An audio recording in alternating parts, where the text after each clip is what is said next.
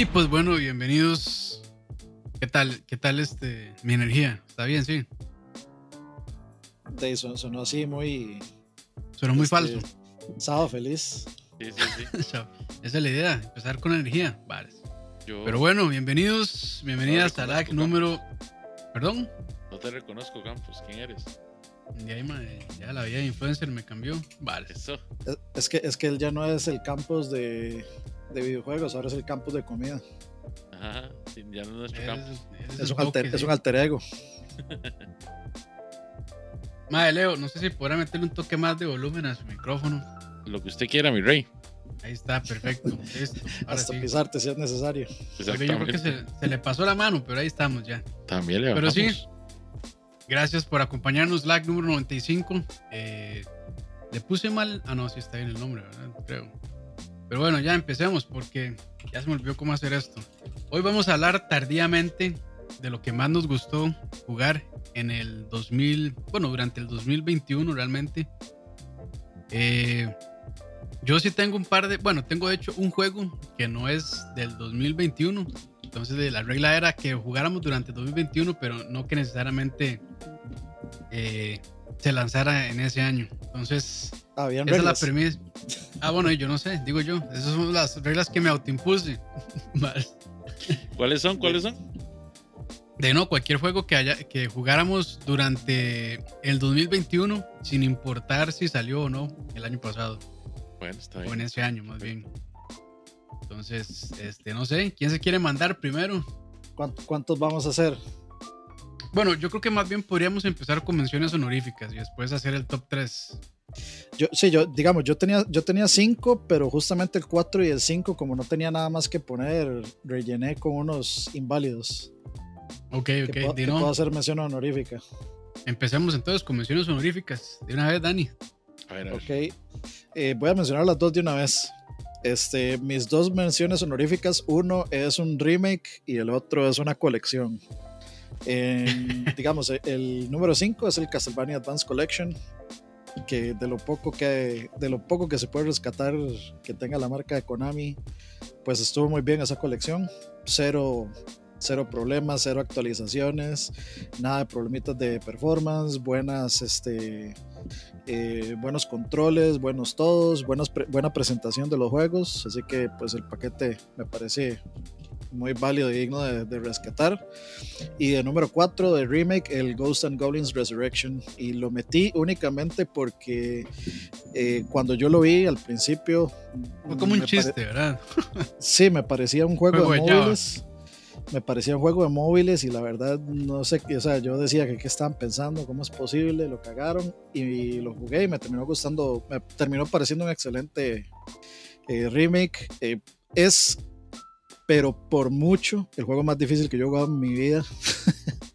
pero así, por demasiado. Si ustedes creen que, que Elden Ring es difícil, no, no, no, no, saben, de lo que hablan cuando, eh, o sea, jugar este juego en lo más difícil es algo, es inaudito. Pero sí, esas son mis dos menciones honoríficas. Esas dos, Ghost and Goblins Resurrection y el Castlevania Advance Collection. Muy bien. Leo. Si Pues- tienes, si no, tranquilidad. Pues, digamos así, como recomendaciones, recomendaciones. eh, bueno, aparte de esas dos que dijo Dani, porque. Ah, no, no, no, no se vale copiar la tarea, Leo. No, no, no, no voy a copiar, nada más voy a agregar que, que el, Castlevania, el Castlevania Collection de hecho está abajo, el Advance Collection está abajo de mi lista, porque pues no sé, o sea, no, no- no sentí que le metieran tanto amor como el pasado, pero, Sí, pero ¿qué, pero qué le sí, hizo falta? ¿Qué le Sí, hizo sí. falta? Porque para mí no le hizo falta nada. eh, tal vez no sé, tal vez que lo hubieran remasterizado un poquito mejor. O sea, que, No, que no hubiera sido nada más un port, que no hubiera sido nada más un port de Sí, sí, Leo. Que, que se note su odio, que se note su odio, mae. No, no, no, no, no es odio, no es odio. O sea, yo honestamente estoy contento porque tuve la oportunidad de volverlos a jugar. No, he, no, he, no lo he platinado aún. Estoy en proceso de.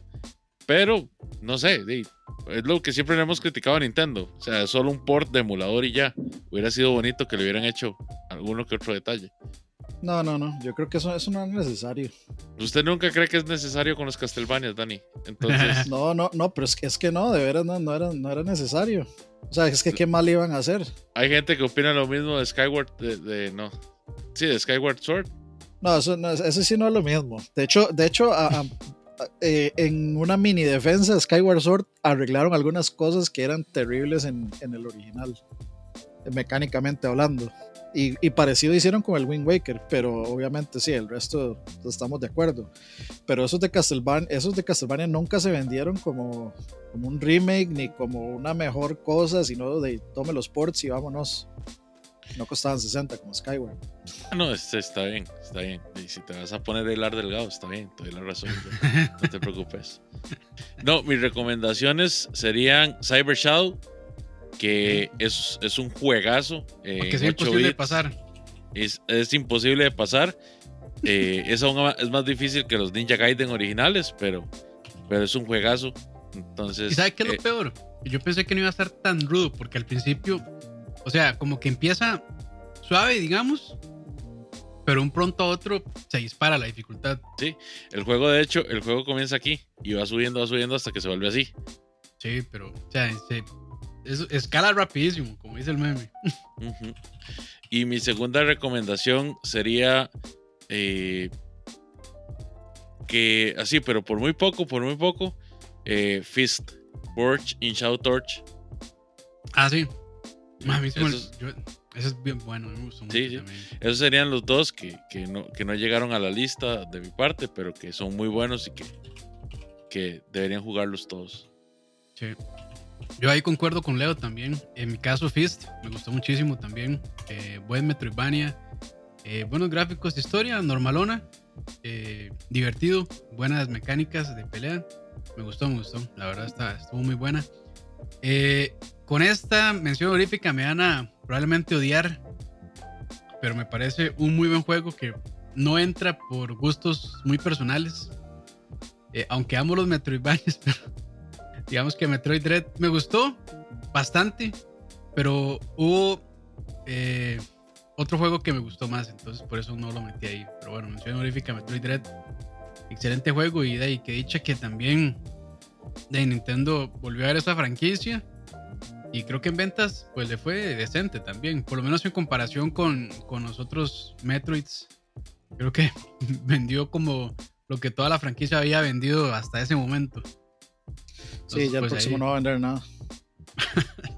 Metroid, o sea, Metroid Fusion 4 no. Eh, sí, Fusion es que. Eh, ¿Qué que viene? Eh, Prime, perdón, Prime. Ese entonces no va a vender nada. Creo que sí, no, no, lo, no, lo creo, man. Es que ya, ya la gente como que. Ya, se dio cuenta que Metroid no es para suavecitos. Entonces ya. ya va. ese no, ese igual, no tan difícil.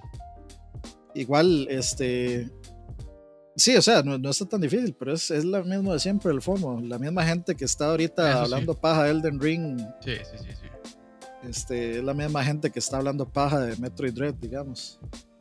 Sí, pero bueno. Y eh, otro Metroidvania que también me gustó muchísimo, Unsighted. No lo he terminado, pero me gustó muchísimo también. Y de hecho me parece mejor Metroidvania que Metroid.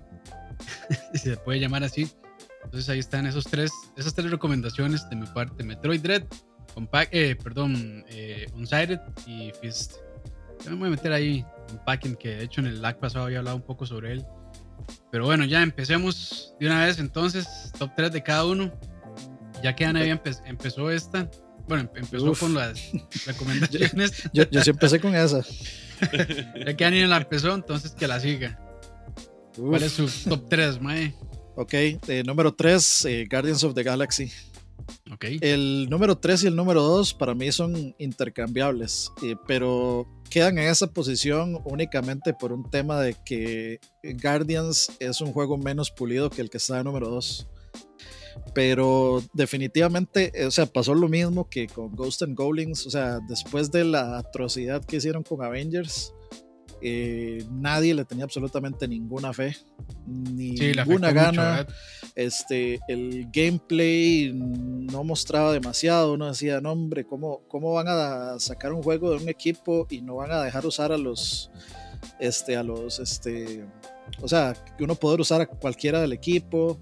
Eh, los, los trailers con gameplay que salían no, no convencían y resultó ser la mejor franquicia, o sea, resultó ser la mejor IP de Guardians of the Galaxy, por mucho mejor que la película, digamos, y eso que la película pues es excelente, las, a mí me gustan las dos, me gusta más la primera que la segunda, pero me gustan las dos, pero esto es por mucho, digamos, eh, una una zambullida así, eh, digamos, súper profunda en el lore de Guardians y en el lore de Marvel. Hay un montón de cameos, hay un montón de, este, de easter eggs y hay un montón de cosas del universo de Marvel metidas aquí. musicalmente es, eh, digamos, sí se, sí se roba un poco la idea de, de las películas. Del, Marvel de las películas. Yo creo que ese, definitivamente ese estilo de James Gunn eh, se, vino para quedarse, se, vino para quedarse totalmente. El Star-Lord de, de todas las demás franquicias de Guardian siempre es este tipo estoico y heroico y serio y, y, medio batmanesco. Y pues ya lo hicieron, o sea, James Gunn vino realmente a cambiar como ese estereotipo, hacerlos un poco más, este, eh, agradables y un poco más este, reconocibles también, no, tan genéricos. Y esto viene a pasar aquí, eh, sin embargo, pues es más fiel a las cosas que hay en los cómics que la película y mantiene, digamos, siempre esa diversión de las películas también. Introduce un montón de personajes nuevos, eh, introduce un montón de planetas nuevos, cuenta una historia súper interesante. Eh, muy buenos gráficos, el diseño a nivel es muy bueno también y, el, todo el apartado artístico es muy, muy, muy bueno y se desempeña decentemente, si tiene sus bugs este, y sus cosillas por ahí, que es como les decía lo que lo, que lo aleja de estar de número 2, pero definitivamente eh, eh, para ciertas cosas es intercambiable con el número 2, definitivamente. Siento que le afectó mucho este, la mala recepción que tuvo el juego de Avengers. Le pesó mucho, le pesó, mucho, le, pesó todo, digamos. Todo, sí. Qué, lástima, porque yo lo bueno, no lo he terminado todavía. Y tampoco llevo mucho tiempo, pero lo que he jugado está realmente bueno. Eh, el gameplay a mí, digamos, no es el tipo de gameplay que más me guste, pero igual está muy bien. Y, o sea, creo que también la, la, las actuaciones de voz. Eh, Uf, sí, eso se Muy buenas, muy, muy buenas. Este, el humor también está muy bueno. Eh, podría ser un humor muy tonto, pero por hecho no. De vez en cuando, como que sí caen en, en, cosas medio tontillas, pero que dan gracia, digamos. Pero el humor también, cierto que, que está, está bien. Entonces, eh, yo realmente no sé nada de Guardians of the Galaxy fuera de lo que sé, digamos, de las películas. No sé nada de los cómics y demás, pero eh, probablemente para alguien muy fan eh, es un excelente juego y también, bueno, no recuerdo el nombre del creador de Guardians of the Galaxy, pero dicen que es también una... Eh, y ahí también, o sea, como que honra muy bien su trabajo, como que este, la verdad es como una muy buena adaptación de lo que él hizo. Entonces puede ir por ahí muy bien y, de lástima realmente que le pesara tantísimo el mal desempeño y la mala recepción que tuvo eh, Guardians of the Galaxy porque de hecho, este juego estuvo nominado en varios lugares como mejor juego del año y probablemente en algunos sitios ganó. Y yo creo que se lo tiene bien merecido, la verdad. Estaba nominado en la parte de voces que ganó. No me acuerdo si fue este Life is Strange mm. o The Last. No, The Last of Us no. Eh, no me acuerdo, eh, pero había, había otro por ahí. Ah, Spider-Man, creo que era pero definitivamente, digamos, para, para mí, digamos, la actuación de voz de Rocket es pero increíble en este juego. Sí. O sea, pero rajada, rajada buena, de lo mejor que yo he escuchado así en Evers. Y la de Groot ni se diga. de hecho, de hecho, o sea, este juego tiene cosas tan interesantes. Eh, es un, pequeñito spoiler. Eh, de hecho, está en Game Pass. Lo acaban de subir a Game Pass. Ah, entonces ya lo pueden jugar si tienen Game Pass. Un pequeñito spoiler, por ejemplo, en el juego ustedes pasan eh, el juego y les y, se encuentran un, un, coleccionable específico que es un traductor. Cuando lo vuelven a empezar, digamos en New Game Plus, ustedes pueden entender qué es lo que está diciendo Groot porque el aparato mm. les, le traduce. Ah, está muy bueno eso. Entonces son, son Buen cosas, o sea, se le metieron mucho, pero mucho, mucho, mucho amor a este juego, mae. Qué bueno. Leo, de casualidad no está en su lista. Sí, claro que sí. De lléguele. De una vez. Eh, eh, bueno, vamos a ver. eh, ¿Qué- ¿En qué en- lugar está de la tabla? en mi lugar, digamos, en mi lista está de segundo. Ah, ok. Ey, Yo, No, estaría- honestamente, estaría desde, está desde muy raro que, lo metamos de una vez. No, no, no, ahí, dele. y una De, dele, sí, sí, ya que Para no importa. perder el hilo. Sí, sí. Es vacilón porque, digamos, en mi lista, yo este juego lo estaba esperando casi, casi, casi desde el segundo anuncio que hicieron de, que el juego venía. El primero no me emocionó tanto, pero cuando empecé a ver, digamos, la música que iba a traer y todo el, el un poco del plot del juego, yo dije, a la pucha. O sea, que Tuanis está más basado en la historia de los cómics que en la historia de la película. Y ya en el tercero, ya fue cuando yo dije, ah, no, sí, este juego lo tengo que jugar sí o sí. Y me hizo gracia porque, digamos, aquí al país casi nadie lo trajo. Para poderlo con- comprar así, lo más cerca de salida, fue casi que una, casi que una guava, porque no, no se conseguía por ningún lado, casi nadie lo había traído. Sí, de hecho yo lo compré en un baratillo de Amazon, en 30 dólares. De hecho es el único juego físico que yo tengo de Xbox. Hmm. Mi primer, mi primer y único juego de físico que yo tengo en Xbox. Sí, a ese juego le pesó demasiado el fracaso que tuvo Avengers y nadie, nadie en realidad le quiso dar como la oportunidad. Todavía a la fecha hay mucha gente que no lo ha jugado, o, o por lo menos no lo ha jugado en serio, por esa misma razón. Yo creo que los trailers tampoco le hicieron demasiados favores. Mucha O sea, justicia. sí, sí, yo, yo creo que sí, de- definitivamente siento que no le hicieron justicia. Creo que a este juego lo que le hubiera hecho eh, bien era un demo. Y creo que tenían un demo, pero solo como para influencers y así. Pero creo que ese eh, un, un demo le hubiera hecho, le hubiera ayudado mejor, digamos. Yo, de hecho, de- lo, lo, lo jugué. Bueno, lo, lo compré después de leer lo que ustedes. Bueno, que ustedes lo recomendaron mucho, ustedes dos. Entonces, sí, realmente yo, de los trailers, a mí no me interesó tantísimo cuando, cuando lo anunciaron. A mí Pero nada, hasta- digamos, cero. Sí, pero hasta que ustedes, este, gracias a Jen ahí por el video, ojalá que no nos demanden. Uf. Pero hasta que ustedes ya, yo vi los comentarios que pusieron, yo dije, ah, bueno, sí, vale la pena. Entonces le llegué, no lo he terminado todavía, pero tengo que continuarlo y lo que he jugado sí está muy bueno. Y se va poniendo mejor y mejor conforme Mm. vayas avanzando. Sí, la, la única parte negativa tal vez que se podría hablar, eh, bueno, digamos yo, yo, yo le tendría dos partes negativas.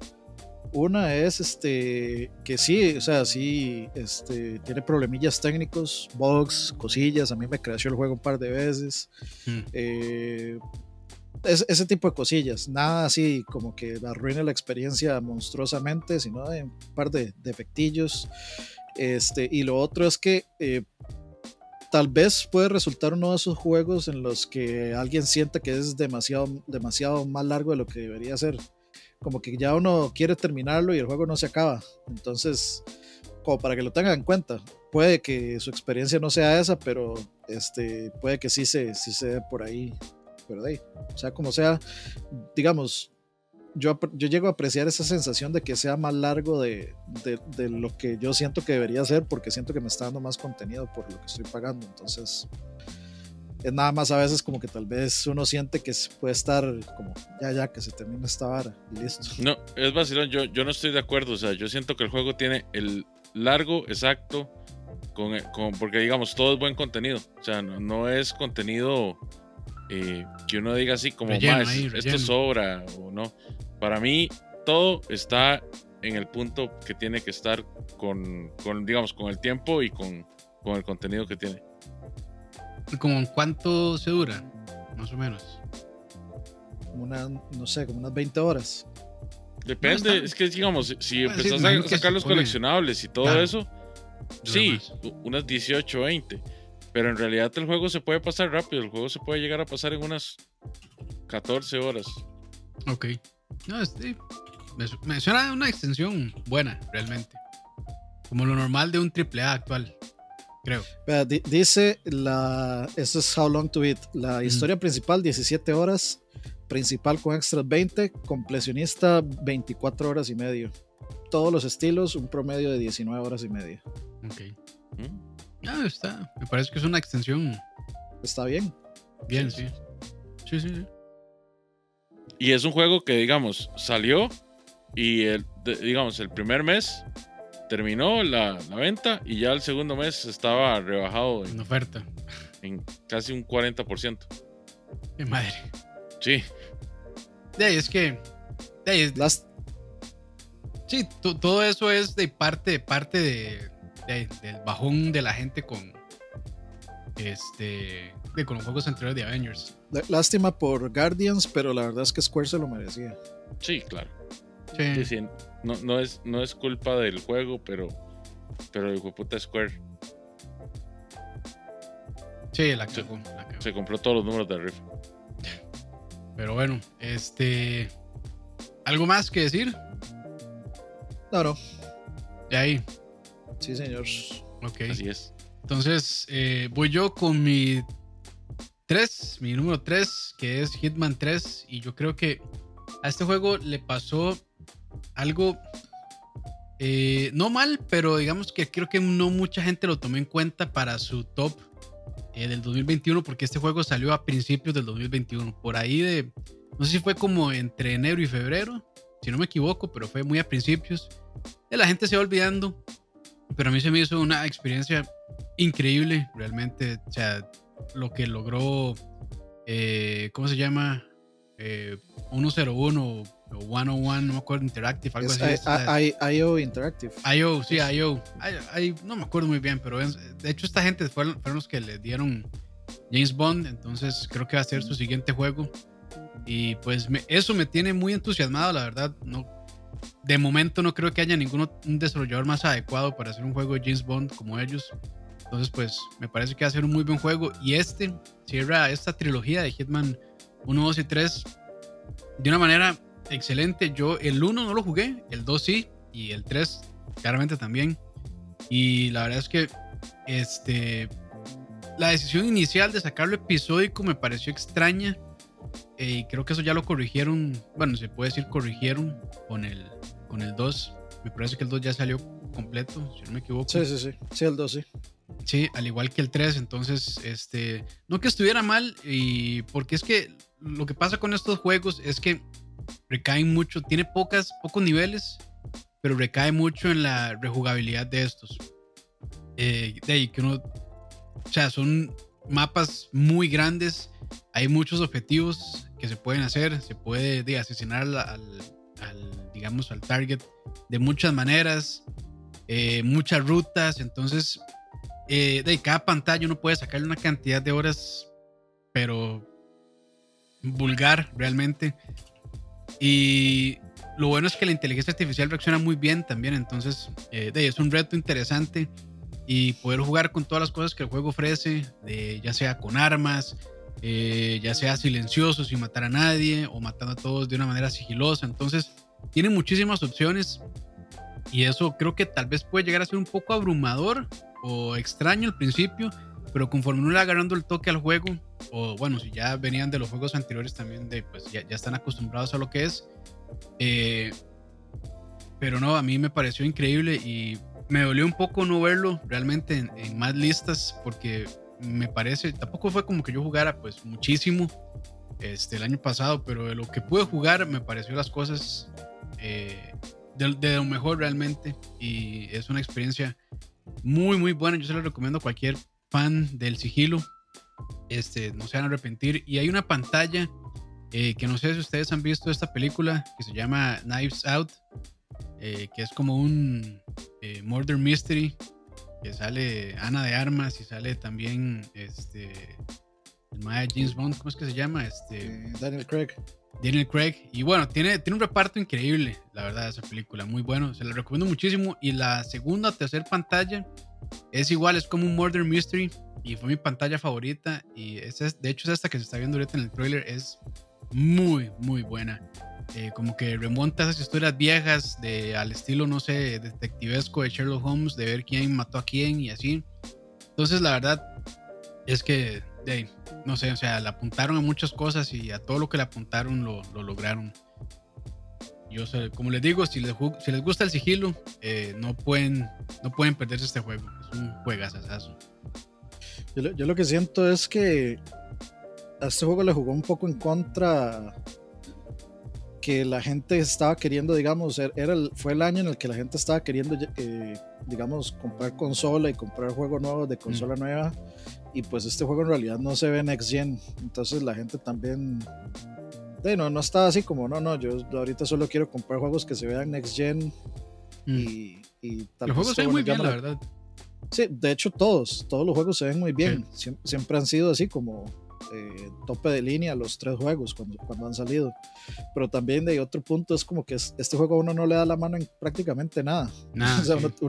usted llega, hace un tutorial y luego lo tiran en un mundo, en una misión en la que aplica lo del tutorial, pero a la vez no aplica nada al tutorial. uno tiene que ingeniárselas como pueda. Y eso, e, e, eso. la gente termina diciendo que es de tal vez no, no mi tipo de juego. Yo no. Eso, eso sí tiene toda la razón. Yo no lo había notado porque yo venía a Hitman 2, entonces ya pues las mecánicas son muy similares pero eso es cierto, el tutorial es una pantalla pequeñita, este, súper contenida. Y sí, ya después lo sueltan a uno en, estos niveles súper grandes. Y sí, como digo, sí es, puede ser bastante abrumador si es la primera vez que se juega. Pero igual, yo creo que ya es de tenerle paciencia un poquito al principio. Y ya con la agarre de toque, creo que este, se disfruta muchísimo el juego. Más que todo por esa, ese montón de opciones que uno tiene. Y hay que tener mucha creatividad también. Y hay gente que si no, si no le ponen un punto en el mapa para ir, no, no lo sí, Sí, sí, sí, cierto. Cierto, o sea, yo, yo, sí siento el juego nunca va a ser así mainstream, digamos, nunca va a ser un juego mega popular, pero, o sea, yo creo que ninguno de los Hitman que han salido han sido menos que muy buenos. Sí, la verdad es que, bueno, aún el uno es episódico ni nada. Sí, este, y yo creo que este juego también, o sea, no sé cómo está el asunto porque es muy enredado también. Pero por ejemplo, creo que del 3 se pueden jugar las pantallas del 1 también. O sea, creo que del 3 se pueden jugar las pantallas del 1 y el 2, si no me equivoco. No, yo creo no sé cómo está el asunto. Sí, creo que es como que se, que se creó como un hub donde uno pueda accesar todo. Sí. Sí, ah, bueno, y también tiene un modo VR que nadie estaba pidiendo, pero eso es algo que se agradece. Sí, exacto, no sobra. Eso no lo sabía, pero buen, buen dato, la verdad. Sí, sí, sí. Y, y, de hecho es bastante interesante. O sea, hace un buen uso de, de, de las mecánicas en VR. Muy interesante. ¿Ustedes lo jugaron? O... No, yo, yo el 3 no, no, lo he jugado. Ah, no, yo tampoco. Es de, es de, esos juegos que se traspapelan. Yo creo que ese es, el, es, es, el, principal, digamos, problema de ese juego. Es de, se es de los que se traspapelan. Es como, ah, qué bueno Hitman. Y dos semanas después ya no me acuerdo. sí, ya ahí pasó. Pasó y ya no se le llegó. Sí, sí, sí. No, y, lo terminan dando en Plus o en Game Pass y, entonces ahí uno los termina jugando ahí. Sí, pero bueno, este, como les digo, recomendadísimo y la verdad es que me tiene muy emocionado ese, ese James Bond. Que sí. No sé si ya dijeron más o menos como qué fecha, pero de, yo no lo esperaría por lo menos en los siguientes, no sé, dos años. No, creo que no, no han dicho, pero nada, creo. Y es que, Rajado, digamos, estos últimos Hitman son perfectos así para un juego de espionaje. Entonces, lo, lo, que hagan, si se, si se parece y siguen la misma fórmula, va a ser increíble. O sea, de hecho, para, para, para, mí Hitman es el juego eh, que no es oficial de Misión Imposible, digamos. es cierto. son los juegos no oficiales de Misión Imposible. Sí, se va más como por ese lado, ¿verdad? De, sí, por la hora de las máscaras y los disfraces, y, todo eso. Sí, sí, sí. Cierto, cierto. Pero bueno, ahí lo tienen. Hitman 3. Entonces, si les parece, pasamos ahora al top 2, Dani. El ah, 2. Bueno, falta mi 3. El, el 2 que es el 3 ah. de Leo. No, pero sí, pues ahora digamos, yo digo el 2 y usted en vez de decir el 2 dice el 3 y ya. Sí, sí, sí, sí. me siento desplazado, me siento atacado. Perdón, Leo. pero usted, usted, habló de Gardens también. Sí, pero ya está. Ah, no, démosle espacio a Leo. Hágale, Leo. No, no, no, no, no, son malos, son malos. Dale, dale.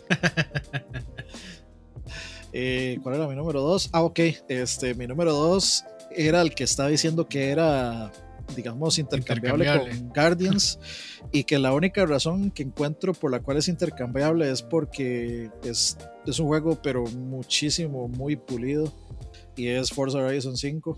Eh, por ahí de hecho dice este José Wolf que diría que Forza Horizon 5, pero si jugaron el Forza Horizon 4 se siente como un reskin con poco innovación. Eh, es muy difícil, digamos, hacer algo diferente cuando ya se tiene todo listo, digamos, cuando, cuando ya todo está inventado. Eh, entonces, por supuesto que se va a sentir como un reskin, pero de ahí hay nuevas cosas. El, juego corre magníficamente bien, el juego se ve estúpidamente bien, digamos. Eh, al principio, tal vez, la, digamos, el, el, punto negativo cuando yo lo probé es que sí tenía problemas de conectividad.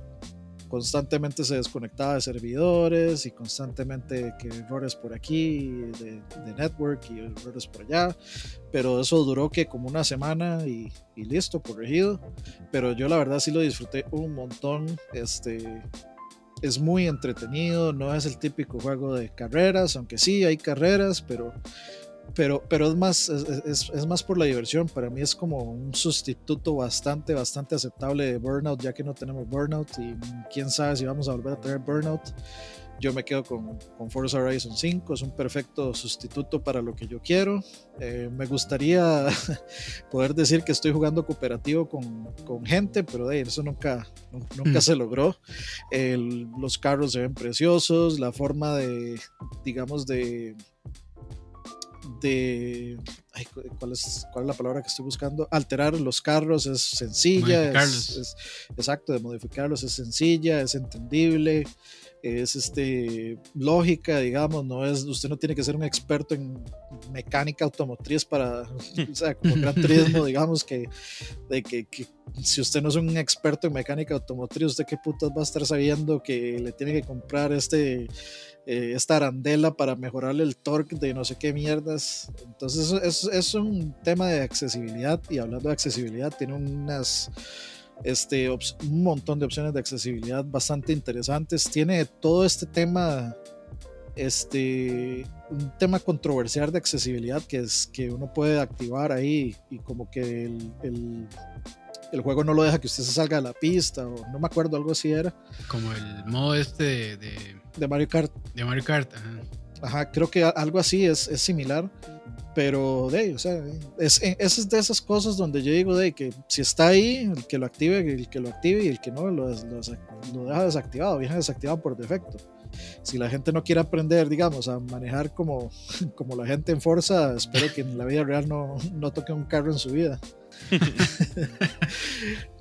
pero, me, o sea, pero me parece que está bien. Hay, hay, hay unos temas ahí eh, interesantes de accesibilidad que sí tiene. Eh, siempre, siempre he dicho que me hace muchísima gracia el tema de que es, eh, es una oda a toda la cultura mexicana y sin embargo es, hey, llevemos este montón de carros y hagamos un desastre en las pirámides de no sé qué mierdas. Y sí, aquí esto es una pirámide muy valiosa, antigua y no sé qué. Pongamos un satélite de radio aquí y llamemos a todos hacemos una competencia. Y es como, así, destruyamos toda la todo el patrimonio cultural de México. Destruyamos el, destruyamos el patrimonio cultural de México 5, se llama este juego. pero sí, sí, o sea, definitivamente un, un, juegazo, un juegazo. Qué bueno, y, todo, o sea, todos los elogios que se llevó Forza Horizon 5 no se los llevó Gran Turismo 7, pareciera. Es que, o sea, sí se los llevó, o sea, yo, yo diría que sí son, o sea, son digamos, equivalentes en ese sentido, pero Gran Turismo la cagó con sus microtransacciones. Con las microtransacciones. Pero, o sea, en, todo lo demás, Gran Turismo 7 es lo que la gente estaba esperando que Gran Turismo fuera. O sea, en, en, eso, digamos, llegó y superó las expectativas en la parte gráfica, en el desempeño, en la parte de, de comprar carros, en la parte de alterar carros, en las, eh, digamos, las, las pistas, todo eso, digamos, el juego cumple pero tenían que cagarlo como las vacas a la salida, tenían que cagarla metiendo esa estupidez que hicieron.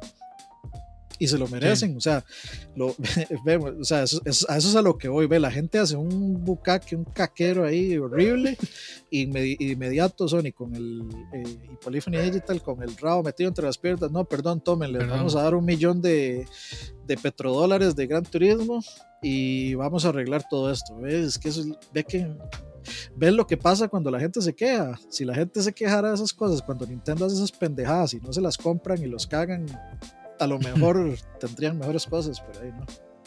Sí, pero bueno. Dice Steven 90, Gran Turismo 7 es como ir a un restaurante fino. y, y, qué está queriendo decir con eso, Steven? Que Forza Horizon es como ir a un restaurante mexicano. uh, racismo. Xenofobia. Ahorita sale, ahorita sale Roa. Ojalá que no. Lo arruina todo. Eh, yo, yo no tuve chance de. Es que a, mí no me llaman tanto los juegos de, de, de, vehículos, de carreras, la verdad. Creo que lo último que me gustó fue Need for Speed Underground 2. Y ahí no, probablemente no he vuelto a jugar uno. Toreto. Este, puro toretismo, sí. Pero, o sea, sí tengo que decir, al ver de los modelos y cómo se ven los carros y todo eso, sí me llama la atención, pero, pero no sé. Lo, que sí es que he escuchado, o sea, los comentarios que he escuchado sobre Forza Horizon 5 es que es un juegazo y, o sea, todo quien lo jugó eh, quedó muy contento, muy complacido con, con el juego y, y, si es mexicano, yo creo que todavía muchísimo más. Yo, yo creo que sí es una crítica válida el decir que tal vez o sea, que mucha gente lo sintió como que no hubo suficiente innovación. Yo no puedo decirlo porque yo no jugué el 4. Mm. Eh, de lo que, o sea, solo viendo uno podría, uno podría quitarle el 5 y poner Forza Horizon 4 y no sabría cuál es cuál. en eso estamos de acuerdo, digamos pero, pero, o sea, yo creo que no, tampoco podemos desmeritar que es todo un mapa nuevo, que hay actividades nuevas. Yo no sé cuáles eran las actividades de, del Forza 4, del Horizon 4, pero, pero sí, digamos, es al menos la ambientación es diferente, es un mapa diferente. Eh, me parece que el, el, trabajo que hicieron en tratar de, de representar apropiadamente el idioma, eh, especialmente, por ejemplo, digamos, la gente se escucha que habla, o sea, que tiene, habla en inglés con acento de que su lengua nativa era, es español, eh, y usan muchas palabras en español que las dicen en español, pero los subtítulos la traducen al inglés para que se entienda. Entonces me parece que en eso fueron muy, muy respetuosos también, cosa que no se ve muy, muy a menudo. Sí, que normalmente ponen a alguien que parece este, latino, pero que realmente nació en Estados Unidos, pero es de ascendencia mexicana o latina y, no hablan ni un poquito de español, pero como tiene la pinta, ya lo hacen hablar español y, le sale pues malísimo. Yo, honestamente tengo que decir que a mí no me gustó el juego, la verdad me quedó debiendo. Uh. Eh, porque en realidad cuando estaba tuneando los carros, eh, le quería poner la lambada cuando echaba reversa y no se podía. y tampoco le pude poner la cucaracha en el, en el claxon. Entonces, me parece que, que, falla con los latinos ahí. Es cierto. Ah, yo, necesitaba que, que sonara jugo de piña por cuando echaba reversa. Exacto, exacto. Qué clásico. La, la patriótica. ¿Sí, ¿Sí lo jugó, Leo? Sí, claro. De hecho, lo traté de jugar con Dani una vez online, pero lamentablemente la brecha social que existe entre nuestras clases no lo permitió. En serio, yo no me acuerdo. yo no me acuerdo haber intentado ver con ustedes ahora. Sí, sí, sí lo intentamos. Y de hecho, o sea, el juego, el juego es muy tuanis, pero en el Xbox One S, honestamente no se ve el salto de generación eh, bueno, obviamente no siga, perdón, sé que es una estupidez, pero no, no, me, no me refiero a que no se ve el salto de generación porque no es otra generación, sino a lo que me refiero es no se ve el salto de, digamos, del Forza Horizon 4 al Forza Horizon 5, no se nota. Sí, parece, digamos, como un poco lo que se critica de FIFA. Sí, exactamente. O, o de COD.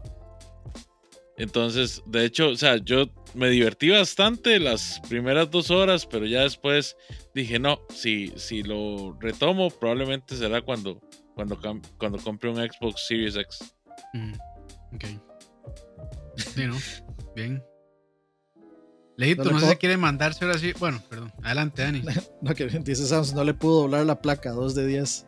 Sí, sí, fatal, digamos. Me quedó viendo mucho el juego. Sí, en el lado de modificaciones al estilo latino, ¿no? Y no habían postales de balazos, entonces. sí, ahí perdió puntos, entonces. Entonces, Leito, de ahí, mándese con el, ¿qué es? Top 3. Ok, el top 3 mío es Hades. Un Hades. un señor, señor, señor juegazo. Bueno, y si es así, yo sí también lo voy a meter. Es, ¿no, lo, no, lo, ibas a meter? Eh, de salió en el 2020. Pero no importa, Leo. Ah, bueno, no, Es, cierto, la regla, la regla. No, no, es que estaba pensando mal, pero sí, la regla. No, no, adelante. Qué raro, yo lo tengo que salió en el 2021. Este, para consolas de nueva generación salió en este, este el año pasado. Ah, bueno, porque el lanzamiento original sí fue en PC, si no me equivoco, en el 2020. Y después en consolas sí ya salió un poquillo después. Yo lo jugué en Switch. no, no, lo jugó, lo jugó el año pasado, cuenta. Y además yo nunca voy a hablar mal de, de Hades. Sí, sí. Digamos, para mí Hades es uno de esos juegos que son la encarnación de la rejugabilidad. Que sí, digamos, el juego en, cierta manera te obliga a rejugarlo, pero te premia muy bien por rejugarlo. E, y es un juego que como está diseñado, el, el rejuego se hace divertido. A mí me tomó seis meses poder sacar el final verdadero, ¿verdad? Pasándolo las 11 veces, creo que son 11 o 10. Como, sí, como 10, 11, no recuerdo el número exacto, pero sí son varios.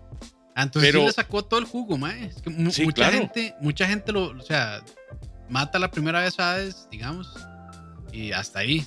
Y después de eso, más bien es cuando yo creo que el juego empieza.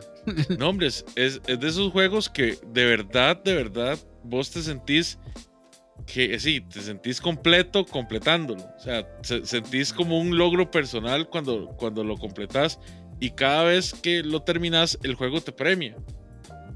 O sea, yo creo que tal vez la, curva de dificultad son las tres primeras veces que lo pasas. Porque ya después de ahí vos empezás a desarrollar un amor por ese juego. Así, muy, muy bueno. Y la verdad, lo disfruté bastante. Lo metí de top 3 únicamente porque las, digamos, las otras dos experiencias que tuve, y ya ustedes saben, el top 2 es Guardianes de Galaxia. Para mi tipo de juegos, así como para mi gusto personal, yo los disfruté un poco más. Pero Hades es un chuzo de juego en todo, todo sentido. Y como les digo, para mí es la máxima encarnación de cómo debe ser un juego que sea rejugable. Estoy un poco molesto, Leo, porque ese tuvo que haber sido su top 1. el, año, el año en que se juegue es top 1 este juego, mae. Lo siento. De hecho, mae, salió para consolas de nueva generación, bueno, las de actual generación, o como se le quiera decir, Play 5 y Xbox Series. Y, automáticamente pasó a ser como los juegos mejores valorados también de las consolas. no, es un, es, un juegazo. Es un, es que es un, es, un, ¿cómo se llama esto? Es un milestone. Es un hito ese juego. Sí, sí, sí, sí. Completamente de acuerdo. Yo, ¿con cuál, ¿con cuál arma lo pasó la primera vez, Leo? Ah, no me acuerdo, Campos. ¿Cómo así? La mía fue con la lanza, como te gusta. De hecho, creo que la primera vez fue con el escudo. No, no fue con el escudo. El escudo me lo dieron después, de hecho.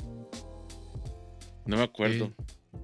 Yo, hay, hay armas que no me gustan tanto, pero hay que saberles agarrar el toque, la verdad. Todas, todas, tienen, todas tienen lo suyo, pero uno se hace como de la favorita, realmente. mi, favorita son los guantes. Ahí sí te puedo decir, a mí la que no me gustaba para nada era el arco. Sí, el arco a mí tampoco me gusta tanto. El arco El arco, y el, arco y, el arma, el de disparos, esos son como los que menos me gustan. Y la culpa, y culpo de eso Castlevania, porque Castlevania siempre que le salía uno un arma de esas era como súper débil y yo decía así como, no, esta mierda no sirve para nada. Pero sí, y, a, la fecha. Este, sea necio, Sergio, ya lo voy a banear a ese, man. Banelo, banelo. Sí, no, ya se lo, se lo ganó. Puta man, necio, man. Ya, adiós. Pero sí, no, yo, este, completamente de acuerdo. Este, para mí, de los mejores juegos no sé si a la ECA, realmente. O sea, y, también es de las cosas que yo, o sea, tengo que admirar de Supergiant, que sacaron un juegazo con un presupuesto de relativamente muchísimo más bajo que cualquier AAA, que claramente de los alcances de los juegos son muy distintos. Este, pero demostraron que un estudio pequeño con un presupuesto de muchísimo más reducido pueden sacar juegos de que un juego del año sin duda, sin necesidad de caer tampoco en el crunch ese tipo de malas prácticas que, de ahí todas las empresas lamentablemente caen en algún punto. Entonces, de no, pues bien por Supergiant Games, eh, un estudio que de sus inicios yo creo que ya han estado haciendo las cosas muy bien y yo creo que esta es la culminación de no sé si cerca o más de 10 años de estar desarrollando videojuegos. Y aquí se ve de un poco de todo lo que han hecho, de los, de los tres juegos pasados que hicieron, Bastion, Transistor y Pyre. Eh, o sea, lograron combinar el gameplay muy bien de esos tres, eh, junto con la narrativa de Pyre, que es la parte más fuerte que yo creo que tiene ese juego.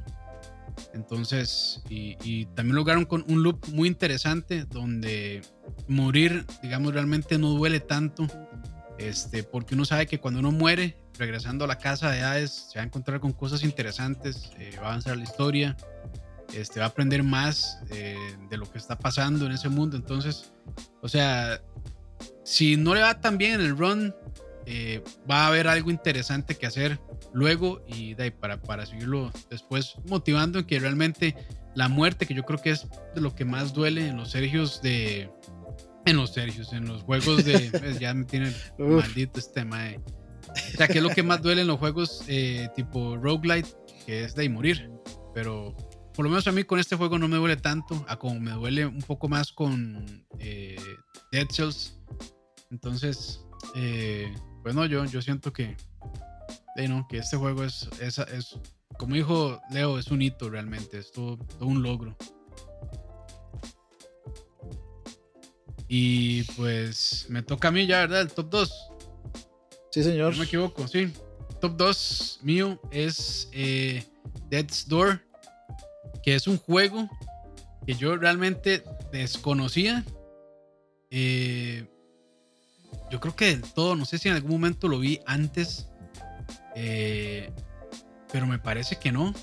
Y fue realmente gracias a Dani que yo lo conocí, así que gracias Dani por, por la recomendación. Creo que cuando salió, eh, como a mediados del año pasado, eh, Dani puso un mensaje y es como, hey, este juego le está yendo muy bien. Yo me fui a buscarlo y dije, ah, sí, aquí soy. Y la verdad es que quedé encantadísimo con el juego historia, los gráficos, la música, la jugabilidad. Este, a mí me gustan muchísimo los juegos este, con esta vista isométrica. Eh, por eso es que yo creo que Bastion, unidades y juegos así me gustan tantísimo. Ahorita también estoy con Tunic. Eh, bueno, que ya lo pasé. Pero es que, no sé, o sea, la vista isométrica tiene algo que a mí realmente me, me mata, me encanta. Y ya, ya solo que tenga esa cámara para mí eh, ya me llama bastante la atención. La verdad es que este juego tiene, no sé, un carisma increíble gráficamente. Este, toma mucho de, de, inspiraciones como de, de Studio Ghibli eh, y de muchas cosas. Entonces, no sé, o sea, a mí me gustó muchísimo, la verdad. Y tiene muchos secretos también. El juego es relativamente retador. Eh, a mí no voy a decir que me costó muchísimo, pero o sea, sí, tiene sus toques eh, en los que hay de que ponerle ganas. No es como que sea bonito y porque sea bonito ya automáticamente es un juego sencillo, ¿no? Tiene, tiene sus toques. Y nada, o sea. O sea, no, es Link's Awakening. eh, no, de hecho es mejor. Nada, ahí se van a ofender, sí, güey. Bueno, ya lo dije, no importa. Pero no, y, tal vez, yo creo que tal vez, este, no sé si decir, es que no es que sea débil realmente, sino que tal vez lo que a mí menos me llamó la atención fue la historia, que no está mal. De es como una agencia de, de estos, eh, ¿cómo se les llama? Estos pájaros. Eh, cuervos. Mensajeros. Ajá, cuervos, eh, de que son como los, de, no sé si decir como los mensajeros de la muerte o qué pero es como una agencia que se encarga de eso, entonces pasaron cosas ahí. Eh, y nada, o sea, tanto sí que casi no me acuerdo tanto de la historia, pero sí me acuerdo de los jefes y otras cosas.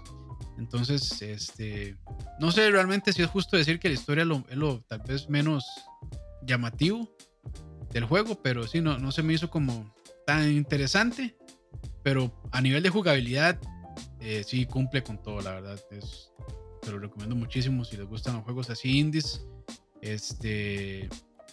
Y hace, hace unos meses creo que salió el. Van a, va a salir la edición, la edición física.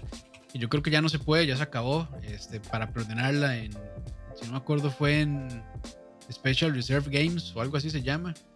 Entonces, de, por dicha, logré de, comprar mi copia. Entonces, ahí la estoy esperando junto con el libro de arte. Y pues nada, este, de recomendadísimo, la verdad, Dead Store. Y por ahí lo vi recomendado en varias listas, entonces de me alegra realmente que este tipo de juegos eh, de estudios independientes pues logren llamar tanto la atención de la gente. Eh, gracias ahí a primero a Emma que donó 5 dólares y a Leo Ah, mira, no. Dice, ah, es excelente, pero putamente difícil, más que Dark Souls, palabra de un manco, pero es bueno, besitos desde Ciudad Colón, dice. Saludos, gracias Mm. Leo.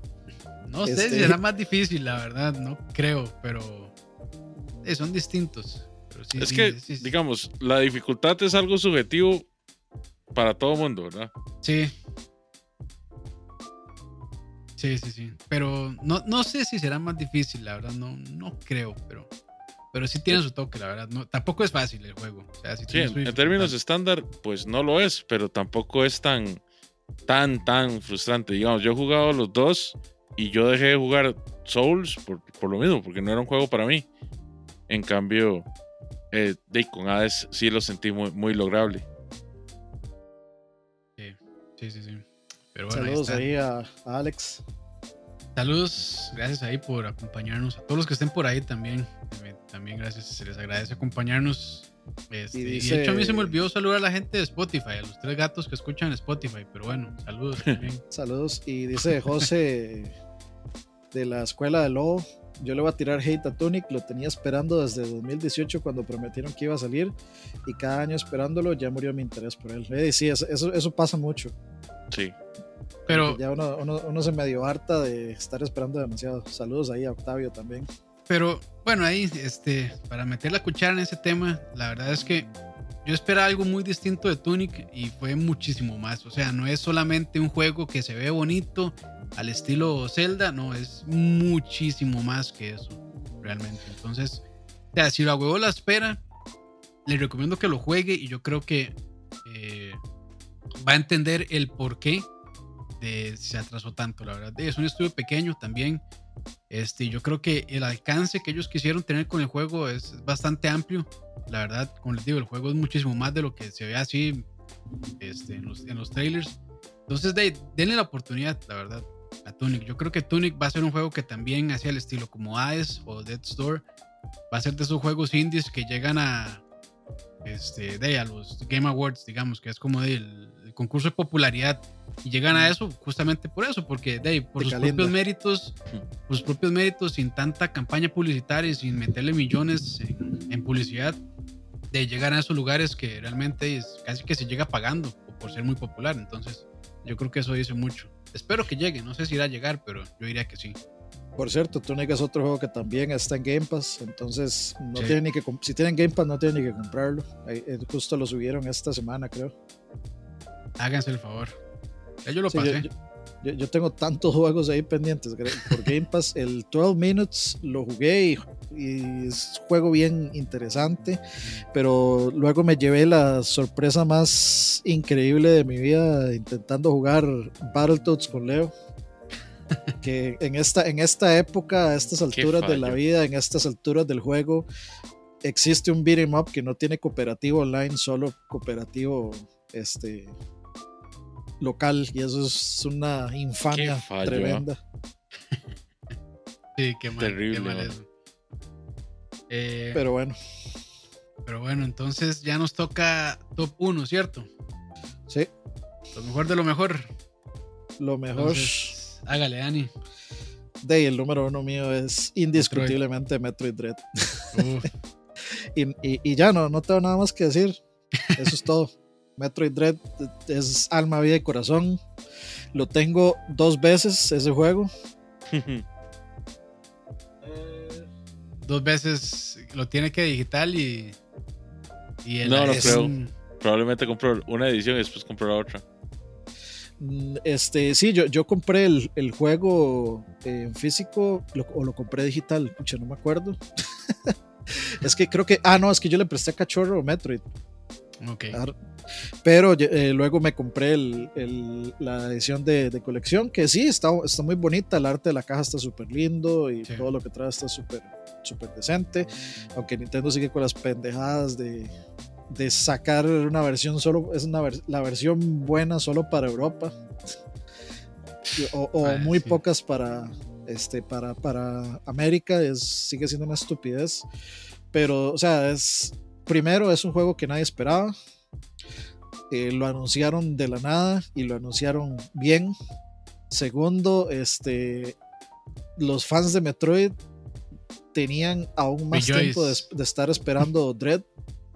Y tercero, este, aprovecharon lo que hicieron con Samus Returns, reutilizaron lo que tenían que reutilizar y expandieron en todo lo que tenían que expandir sin sacrificar la, el excelente control del juego y lo lograron. O sea, este juego tiene de todo, tiene de las mejores animaciones este, en 2D que hay. Animaciones que no, no se necesitan ni estar, como que Samus llegue corriendo y uno se va a chocar con la pared y ponga la mano.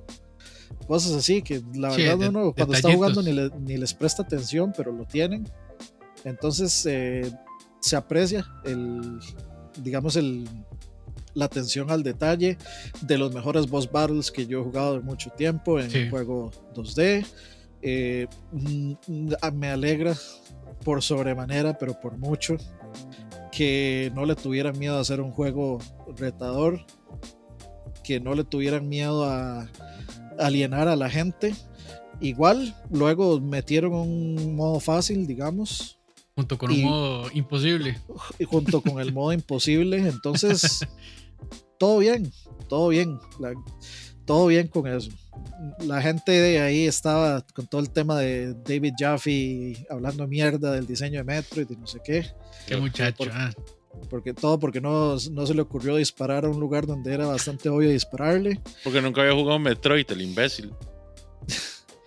Pero de ahí, o sea, estos, este, estos son los juegos que, digamos, echan la bola a andar en esta discusión de que todos los videojuegos deberían de ser para todos.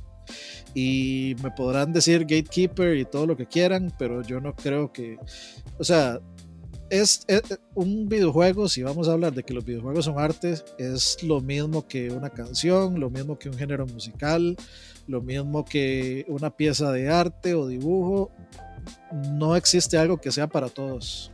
Siempre va a haber eh, gente que quiera incurrir en algo nuevo y eso algo nuevo puede que simplemente no sea del agrado de mucha gente. Eh, si no, no existiría el punk, no existiría el progresivo, no existiría el metal, no existiría, sino todo sería pop y todo sería el pop que le, que le pueda gustar a todo el mundo, o si no, todo sería reggaetón también. Y la, y la, realidad es que esto no es así. Yo no, no creo que yo no, yo no creo en esto de que una desarrolladora tenga que hacer un juego que, que apele absolutamente a todo mundo. No creo tampoco que, el, que la dificultad sea un tema de accesibilidad. El juego tiene opciones de accesibilidad decentes. Creo que la dificultad no es un tema de accesibilidad. La dificultad es un tema de cuánto tiempo quiere usted invertirle a un juego y aprender sus mecánicas y aprender su, eh, su, sus cosas. Y cuánto tiempo quiere usted no invertirle a eso. Y si usted no quiere invertirle tiempo ni esfuerzo, de, pues es un tema de que, de que tal vez usted se dé cuenta que el juego no es para usted y busque algo que sí es para usted, en vez de andar exigiendo que lo, que, que lo acomoden para mí. Así, yo no siento que eso debería ser así. Y puse el ejemplo de la música justamente por, porque sería como decirle a una banda de progresivo, hey, eh, a mí no me gustan sus canciones de 10 minutos, hágame, hágame una de 3 o yo no lo escucho. De ellos, está bien, chao, que le vaya bien, yo no tengo por qué, no tengo por qué hacer música para usted que quiere de 3 minutos. O, o, un ejemplo que yo también he estado usando es como llegar y decirle a Francis Ford Coppola que yo no voy a ver El Padrino hasta que no me haga una versión de 2 horas. Un, no, o sea, así no son las cosas. Y esto aplica para los Souls, aplica este Metroid, pues trajo ese tema a colación.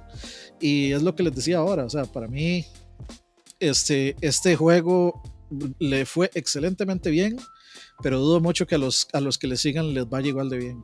mucha gente se metió, o sea, le entró a este juego por FOMO y se dieron cuenta que, que la dificultad o el tiempo, es más, yo lo voy a decir así, les guste o no, pero se dieron cuenta que no quieren invertirle el tiempo que el juego solicita. Y de, eh, hablando de eso, o sea, es que hasta eso me parece gracioso. Ahora hay un, está viendo que supuestamente había, eh, hicieron como un app que lo que hace es como resumir cosas para que usted dure menos tiempo en leerlas. Y es como, eh, o sea, para mí eso es el problema, que la gente cada vez, la gente cada vez tiene menos este, intención de invertir tiempo en hacer absolutamente nada. La gente quiere todo, consumir todo rápido, ya y sin con el mínimo esfuerzo. Entonces, para mí ese es el tema. No es, el juego. Un, reflejo de, de, TikTok. Que TikTok de ahí, o sea, es, es una inyección de dopamina, pero mínima. Y por eso la gente, no sé, en 3, 4 o 5 segundos máximo, tiene que enseñarle, mostrar a la gente eh, lo que quieren comunicar.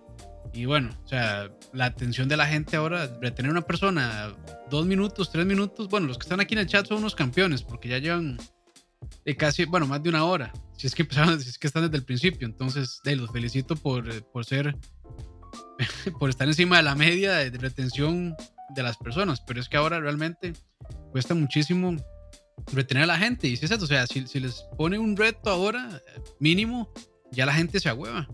Y yo creo que, bueno, este Metroid fue ejemplo de eso, ahorita Elden Ring también y el FOMO, o sea, salen juegos, juegazos, y pues tienen, no sé si decir como un una tipo de, de barrera o de de ahí sí, para las personas, que es la dificultad, y de ahí se dan cuenta que esos juegos no son para ellos, pero por el FOMO se ponen a comprarlo y no tienen la paciencia realmente para llegar a aprender lo que el juego quiere mostrar, lo que el juego quiere comunicar, este, y entender el por qué el juego tiene la dificultad que tiene. Pero de no, la gente ahorita lo que quiere es todo fácil, casi que de ahí solo apretar la flecha de adelante y ganar el juego casi que automáticamente. Y lo peor es que hay juegos así. Bueno, no lo peor, pero hay juegos así este. Y de pero claramente Metroid Dread no, no, es, no es eso. Eh, tampoco Elden Ring y muchísimos otros juegos tampoco. Eh, bueno, A es otro ejemplo de, de, eso. Entonces, este, de no sé, como sociedad creo que eh, estamos cagados, la verdad. Porque ya la gente no quiere esforzarse ni lo mínimo para, ni siquiera para un pasatiempo. Este, y de yo entiendo tal vez personas, qué sé yo, que pasan todo el día estresados en la oficina y quieren llegar a su casa y jugar un rato. Y de ahí se topan, qué sé yo, con un Metroid Dread o con un Elden Ring o lo que sea, que más bien los manda a la cama enojados porque no pudieron pasar y se quedaron pegados, no sé, media hora en un mismo lugar y no avanzaron desde ahí. Pero bueno, eso ya es, eso, es otro tema, creo yo que muy interesante que luego eh, podríamos discutir, aunque ya creo que hay un, lag por ahí de, Sí, creo que por ahí hay un lag de, dificultad y demás, pero también yo creo que podríamos hablar un poco de, de eso, que ya la gente ahora, pues con los videojuegos se pueden exigir cosas extrañas realmente. Entonces, no sé, no sé, pero volviendo a Metroid Dread, eh, juegazo y cómo hacía falta un Metroid así, este, en, bueno, no es 2D, pero digamos de 2D por el estilo de cámara, porque claramente este es un juego 3D este, pero la cámara que tiene es 2D, entonces, este, o 2.5D, si lo queremos ver así también. Entonces, eh, para mí mención honorífica, pero me encantó ese juego, la verdad. Yo este, lo empecé a jugar y no lo solté hasta terminarlo. Y de, la verdad es que sí, o sea, siento que me hacía, me hacía mucha falta un juego así como este. Eh, y el anterior que había jugado, que fue el de el 3DS, el Samus Returns también este, si les gustó este juego y, y bueno, en el momento que escuchen, todavía la tienda del 3 está abierta, vayan a conseguir ese juego. Este, buenísimo, porque si les gustó Dread, es muy probable que les, que les guste este, Samus Returns también. Y, el Collector es conseguible todavía. Sí, sí, sí. Entonces no, no lo dejen pasar realmente. Pero el gringo, el europeo no. Ah, de Metroid el europeo, no vale tanto la pena tampoco. Claro que ¿Y sí. Cuál, ¿Y cuál es la diferencia? Madre, unos pensillos ahí. Ah, trae unos no vale la pena. pines, trae unas tarjetas, eh, trae el libro de arte. Okay. Ese, el libro de arte lo trae. El ah, no, no, no. No. No, Ok, está sí. No, este lo que trae es el soundtrack. Ah, ok. Y un llavero. Sí. Yo no sé por qué hacen esas tonteras, pero bueno. Porque Nintendo. Nintendo, ¿eh? Nintendo que no se comunica. Pero bueno. Eh, Pero sí, sí, sí. Pero Juegazo. Jueguelo, jueguelo. Jueguelo. Jueguenlo. Eh, dice Sergio que por ahí hubo una época casual que se llamaba Metroid Fusion. Sí, sí, pero digamos, este, vamos a ver, hablando un, un poquitito así rápido de Metroid. La dificultad de Super Metroid está en que el juego, en que las mecánicas del juego no están explicadas bien. o sea, realmente, re- y son muy complicadas. El, el wall jump de Super Metroid es, hay, es, es más es más fácil que ustedes puedan armar un cohete eh, que viaje a la velocidad de la luz y llegar a Marte en dos días. A, a- a realmente poder este, aprender a hacer el wall jump de Super Metroid a la primera. Se lo- o sea, es demasiado complicado ese, esa mecánica. Luego, después de ahí, pues eh, hay que tener en cuenta que el salto de plataforma fue al Game Boy Advance, que no es la plataforma pues más potente ni, ni, ni, nada de eso, y pues eh, era una prueba de concepto, mientras eh, Metroid se estaba enfocando primordialmente en Metroid Prime, que en mi opinión es uno de los mejores eh, first person shooters de la vida, digamos, especialmente en diseño de niveles, en exploración y todo eso, eh, no tiene igual para mí. Entonces, Pero, eh, eh, pero Fusion, Fusion- siempre. Fu- Fusion fue un proyecto alternativo en, real- en realidad. Y, y sí, el juego es fue fácil. cero casual. No, hombre. Pero, pero Fusion es bastante fácil. No, hombre. O sea. Fusion fácilmente puede ser el más fácil de todos los Metroids. Está demente. Y es el ¿En más corto. Sí.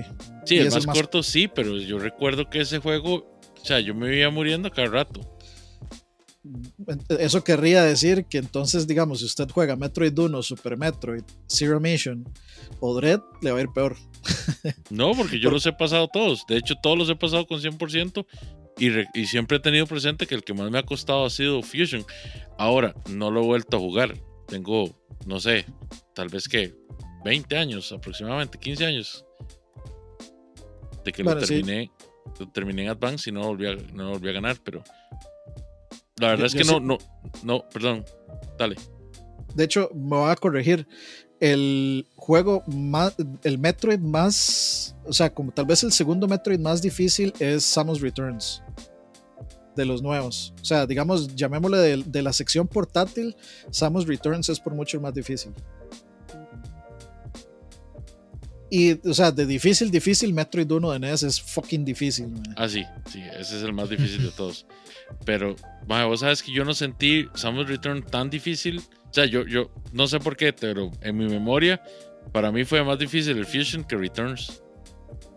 Ah, no, Claro, no, para, de mí, nuevo. para mí sí es, fue mucho más complicado Samus Returns que Fusion. O sea, yo, yo te creo, te creo tu criterio porque vos los jugaste hace poco, en realidad. Y yo. Sí, de hecho, yo, yo los jugué antes de, de Dread, todos. Sí, en stream, ¿verdad? Sí, sí, sí. Pero a mí siempre, o sea, yo siempre igual he tenido esa consideración. Fusion primero es el más corto y, y el, y para mí sí es el más fácil, digamos. Si tuviera que hacer una lista de los más fáciles, Fusion y Zero Mission son los más fáciles. El resto de ahí, pues es, digamos, para mí tendría que ir como eh, Samus Returns, eh, luego Super Metroid. No, para ver, eh, Sam- eh, Samus Returns, luego Dread, luego Super Metroid, luego este eh, Metroid 1, digamos. El, el Return of Samus, sinceramente, ese nunca lo volví a jugar, entonces no tengo ni idea de qué tan difícil será. El, o sea, el Metroid 2 original. Yo la única queja que podría tener, y es una cuestión muy muy personal, no porque esté mal el juego, sino es que a mí se me hacía un enredo con el puto control. O sea, lle- llega un punto que uno tiene tantos poderes que, o sea, o tiraba, no sé, el screw attack o tiraba lo que fuera, excepto lo que realmente quería. O tiraba, no me acuerdo cómo se llamaba, el gancho este o el lazo. O El bueno, grappling ese- sí, el grappling man, se me hacía un despiche a mí con el control, la verdad. O sea, Y, y eso te habla muy bien del juego, de la cantidad de poderes que uno tiene realmente. Este. Entonces, no sé, pero se me hizo un enredo. Ya después me, me acostumbré, pero hasta el puro final es algo que me que en el, en el jefe final me jodió un toque porque me confundía y es como, "Ay, puta, ¿por qué no puedo hacer Ah, bien? A mí La sí que me combinación de gustó ese botones. fucking jefe final. Me Sí, lo, lo- sí, lo puede usar uno todo. Y eso está muy bien, la verdad. Todos los poderes que uno eh, adquiere, realmente uno tiene que demostrar que aprendió, aprendió a usarlos, perdón. que Entonces, eso- masterizó. eso- que los masterizó. Entonces, eso estuvo muy chido, la verdad. Muy, muy chido. digamos, lo único que yo podría, digamos, criticarle en el sentido de, llamemos de dificultad para, para la gente que no está acostumbrada a Metroid, es que si uno quiere completarlo al 100%, ha- hay unos ítems que son, pero Uy, sí fucking... Un, do- o sea, hay que partirse la cabeza como 70 750 veces para entender cómo lograrlo y hay que tener, o sea, sinceramente sí hay que tener habilidades mecánicas ya un poquito Sí. un poquito arriba de la Sí, norma, que, porque sí, hay que, sí hay- son hay que saber usar el control. O sea, Eh, yo creo que quedé como a dos o tres eh, cosas que no pude agarrar por lo mismo, porque se me hizo imposible. Y con todas esas me quedé pegado, no sé, como 30 minutos a una hora y, y no lo logré. No lo logré. Yo dije, no, eh, ya, ya, o sea, ya estoy muy viejo, no tengo, el- no tengo la destreza necesaria en mis manos para lograrlo y ya se quedarán. La, lástima, pero ahí se quedan. Adiós. el, el Zero Mission tiene tiene digamos este ese tipo de cosas todas complicadas también y, y yo creo que bueno vamos a ver yo, yo sí creo que el, si un- realmente completar algo debería costar o sea encontrar todo debería ser no debería ser fácil.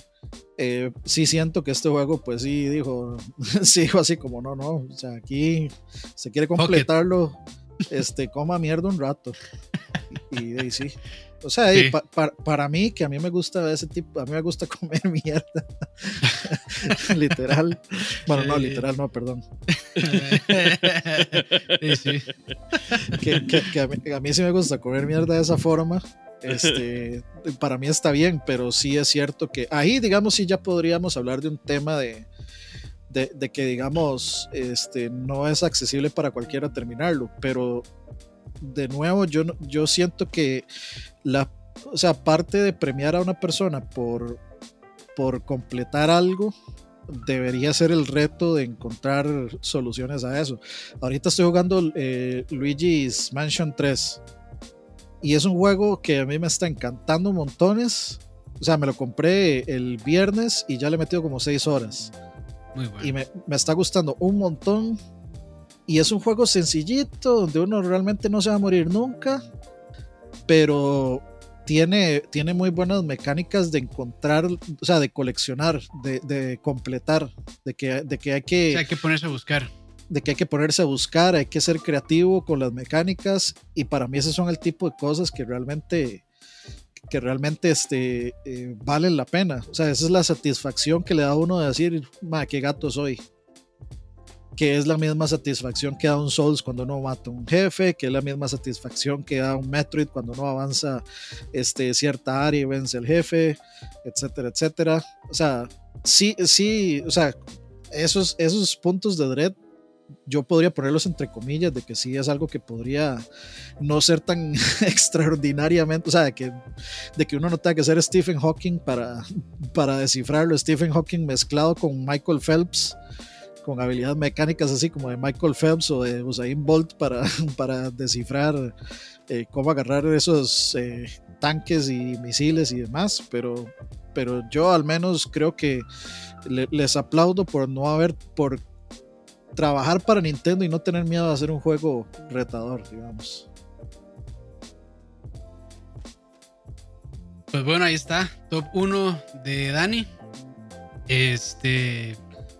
Juegazo, la verdad, juegazo. O sea, yo aquí que estaba viendo el, el, el trailer, la verdad es que, o sea, recordé muchas partes del juego y. Y, y sí, no, a mí me encantó. No sé, Leo, si también es su top 1 o es otro. No, no, es el mismo. Es el mismo, linda, hágale. No, no, y ya no tengo absolutamente nada que decir. Yo creo que Dani ya dijo todo. Eh, honestamente, eh, fue el juego del año para mí porque lo disfruté aunque no puedo decir, ¿verdad? Que sea algo así como exclusivo. Honestamente, para mí, los, los Metroid de 2D o 2.5D, como los últimos dos, eh, son, son lo mejor del mundo. Son mi juego favorito de, de Nintendo y yo siempre le saco el 100% y no solo el 100% digamos de agarrar todos los ítems sino el 100% de que todos los cuadros del mapa tienen que quedar del color que así vivo. descubiertos pues. Yo, hice lo mismo yo hice lo mismo y yo hice lo mismo y se me fue toda la vida digamos haciendo eso. Y lo y lo odiaba pero no o sea no podían hacerlo. Exactamente, digamos, a mí me estorbaba tanto ver la mancha oscura en un, en un, cuarto que yo necesitaba llegar y brincar y brincar hasta que, hasta que se quitara. Eh, varios compas me, enseñaron así como los tiempos de los maes y sí, lo, terminaron en 12 horas, en 14 horas. Pero ahí, los, los porcentajes eran de 68, de 70.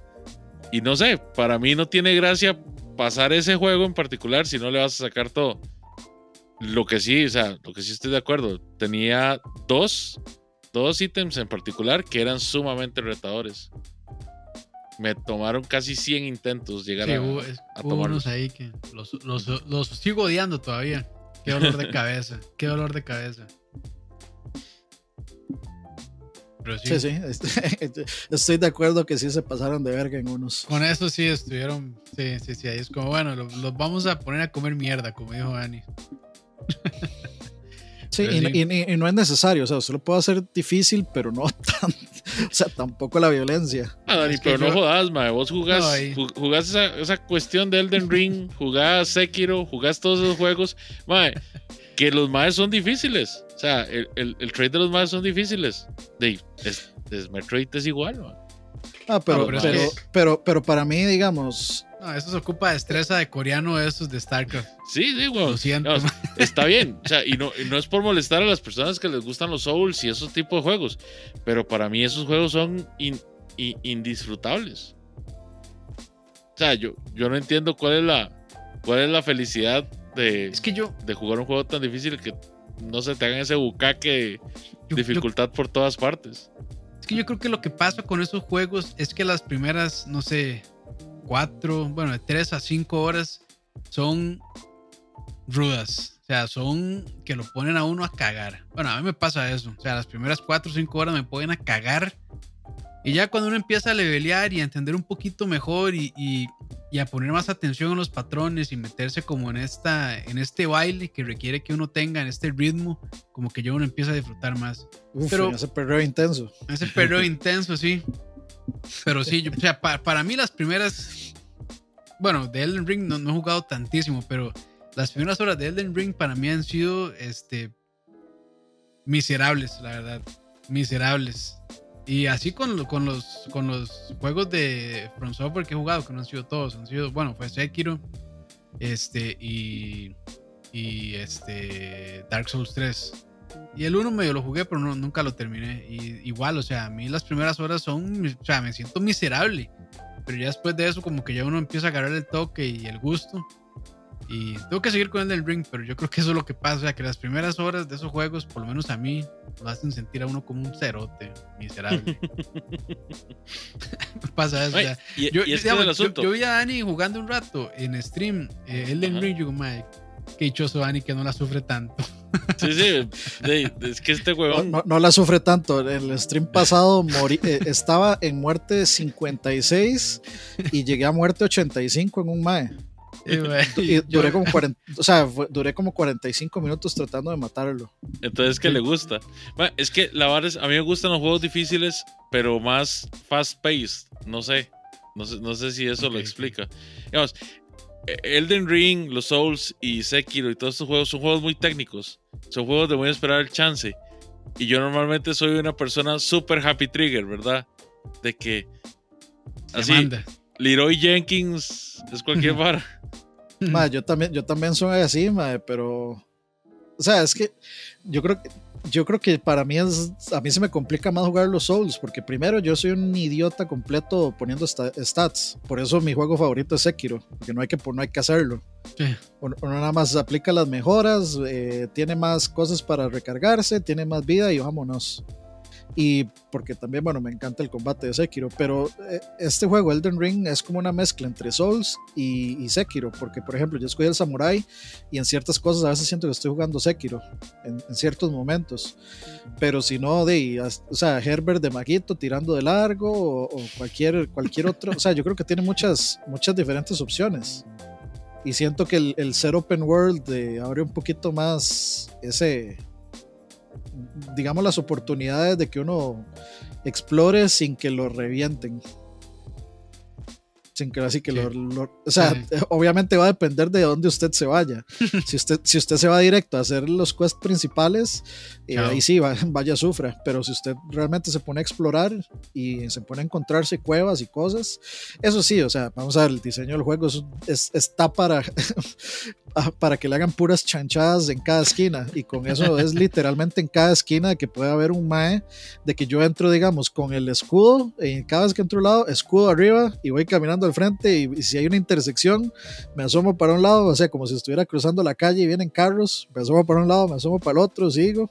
O sea, ya- ya- al final, si, si usted, si uno ya jugó un Soul, se vuelve súper metódico, digamos de que usted, o sea, de que casi que el juego ya usted no lo puede sorprender con una de esas chanchadas porque ya usted se las sabe todas. En- Entonces, por ejemplo, Herbert me vio jugando y hay una parte donde hay unos barriles que se ven claramente explosivos y. Herbert estaba todo ansioso de que me pegaran cuando se veían todos los barriles. O sea, eso es literalmente algo que pasa en todos los Souls, de que uno, se- uno entra a un castillo, ve una escalera y en esa escalera hay dos cosas. Uno, o detrás de una esquina hay un mae que apenas usted pase va a salir y lo va, y lo va a apuñalear. O dos, si hay barriles, son explosivos y alguien le va a tirar una bomba. O tres, va a venir una, una piedra, una piedra o una, una bola rodando bajo, bajo las escaleras que lo va a aplastar y lo va a matar. Entonces, como eso aplica en todos los Souls, ya esa hora ya uno no lo sorprende. Ya, ya uno ya lo sabe. Entonces no importa donde, si usted ve una escalera, ok, aquí hay, mejor voy despacito porque si no, porque aquí viene algo, una de, esas, una de esas cuatro opciones, ya se vuelve así como un marque con X, un pareo ahí. Si- y, y, fesca- y fescalera, de- den despacito. Sí, sí, sí. Pero bueno, ahí está. Ya, hay, hay que hacer, hay que hablar sobre Elden Ring más, yo creo. O sea, es un juego que sí merece mucho la pena comenzar más sobre él. Este, pero bueno, algo más sobre Metroid Dread. Nada más. Leo, No, ya se dijo todo lo que se tenía que decir. Se tenía juegazo, que decir y se dijo. Exactamente. Juegazo. Pero ahora, este, mi top 1 es un juego que salió en el, por lo menos en PC en el 2018, si no me equivoco. Se llama Crosscode. Y yo desde hace muchísimo que tenía, eh, digamos, pendiente de jugarlo porque he escuchado muy buenas cosas sobre este juego. Eh, ahí está, bueno, ahí puse el, el video, Oh. es un al estilo 16 bits, como, como juego de Super Nintendo, más o menos por ahí el estilo gráfico. Este, pero es un de es como un JRPG de la época, por decirlo así, pero con de ahí, tal vez un poco más eh, atendiendo las sensibilidades actuales, digamos. Eh, no es por turnos, es en tiempo real el combate. Es muy ya solo bueno. eso lo hace. O sea, me parece como Secret of un poquillo. Sí, sí, sí, sí. Por ahí toma, eh, toma mucha, digamos, inspiración de todo ese tipo de, de JRPGs de la época de Super Nintendo. Este, pero. O sea, es un JRPG, digamos, con toda la de ley, realmente. Se llama, bueno, creo que ya dije el nombre, Crosscode. Y nada, o sea, a mí me encantó. Ya yo llevo como casi 100 horas de juego. Este, y es un juego que, de, la verdad es que durante, me acompañó que casi durante todo el 2021. No lo jugué, digamos, todo de un solo sino que de ahí lo agarraba como por tractos de no sé, de 20 horas y lo dejaba un rato y después lo retomaba y jugaba otras 20 horas. Y así he estado, la verdad, jugando. Ya, ya estoy a punto de pasarlo. Eh, y nada, o sea, quedé realmente encantado. Todo lo que dicen sobre este juego es eso y, y hasta más. Y volviendo al tema de, de dificultad, este es un juego que los mismos desarrolladores dicen, nuestra intención de este juego, y creo que en alguna parte del juego lo dicen, es que sea, que sea un juego retador, este, y así es como recomendamos jugarlo, pero si están teniendo demasiada, si, si- si se les está complicando demasiado, pues hay opciones para bajarle varias cosas. eh, eh, digamos, la cantidad de veces que los enemigos atacan o la cantidad de daño que hacen, entonces todo se puede ajustar. Entonces también, digamos, este, si quieren un reto bastante alto, eh, lo pueden dejar a como está y si no pueden de jugar con esas, con esos, esas barritas o esos sliders y de la verdad se, se, se, aligera un poco. Yo sí, eh, hubo partes que tengo que decir que sí, digamos, sobre todo con los puzzles que tiene, que a veces son bastante complejos este, y las cosas pasan muy rápido, entonces sí tuve que bajarle a la velocidad de los puzzles porque ya, como digo yo, ya, ya mis manos ya que van o no dan, entonces no tengo la destreza eh, y por ahí, digamos, me ayudó bastante. La, la, dificultad si la dejé, la dificultad de los enemigos si la dejé como estaba. Y la verdad es que sí es un reto bastante, bastante bueno, bastante interesante. Y la historia está muy buena. Eh, creo que es como lo que quiso hacer en su momento eh, Online, Online, pero este lo hace bien, sin tener que enamorarse. Campos hablando de anime. ¿Qué está pasando, doctor García? que son esas referencias, ah, esa, esa, cochinada de anime sí lo vi. Este, hasta, que, hasta aquí me llegó el olor. el olor a ovo. Ahí está, sí, el olor a brines. Pero sí, sí lo vi. Y este, aquí, digamos, uno no se mete con la hermana menor. aquí está bien hecho. Es, es como un juego, un MMO. Este, pero de uno utiliza a un personaje que ya está predefinido ya la historia está predefinida, no es como que uno lo va armando, sino que es un juego ahí que, que, existe en ese mundo, en ese, en ese MMO. Y no sé, tiene una historia bastante entrañable, la verdad. Eh, a mí me gustó muchísimo, yo se lo recomiendo. Si les gustan los JRPGs, eh, yo creo que no deberían dejarlo pasar. Y debe estar baratísimo, la verdad, súper barato, eh, porque ya es un juego bastante viejo, seguro se consigue a precios tan bajos como, no sé, 3, 5 dólares cuando está en promoción. Tan bajos como en el Verdugo. sí, sí, yo creo que su precio normal anda en 40. Que, como les digo, o sea, yo llevo casi 100 horas y me falta muchísimo todavía por completar. Entonces, yo creo que es un juego que da para fácil unas 110, 120 horas si uno se pone a sacarle todo. Y la mecánica. Estaba, en Game Pass. Está, bueno, y lástima. sí, ya, ya, ya, no está. Ahorita están 20 dólares en el store de Microsoft. Sí, dice Sergio que está en 4 dólares en GOG. Lléguenle, de verdad, sin miedo. Eh, si les gustan los JRPGs, como les dije, no se van a arrepentir. La verdad es que es muy bueno, muy, muy bueno. Hay muchas cosas que hacer. Este, Eso sí, no es por turnos. por no es por turnos. extremadamente puristas. Ah, sí, no, no. Sí, en, esa parte sí, sí, digamos, cambia un poco porque sí es en tiempo real. Pero bueno, yo personalmente prefiero así, que el combate sea en tiempo real que por turnos. Este, entonces, y, también pasa esto, digamos, los enemigos están a la vista. Eh, y si uno no los ataca, no lo atacan de vuelta. Entonces, este, hasta que uno ataque, realmente es cuando ellos se vuelven a defenderse. Entonces, de, pues, eh, la verdad es que uno lo lleva a su propio ritmo. Y nada, o sea, lo recomiendo muchísimo. Como les dije, si les gustan los JRPGs, no se lo deberían perder. O sea, que si hubiera un, una corte en ese, en ese mundo, uno sería el criminal porque uno es el que inicia siempre los ataques. Es correcto, es correcto. Va paltado uno por criminal. No respeta uno. Es más, hay un, hay un, este, un trofeo que es este no matar, pero digamos que de ahí sí, eh, recolectar. Modo pacifista, digamos.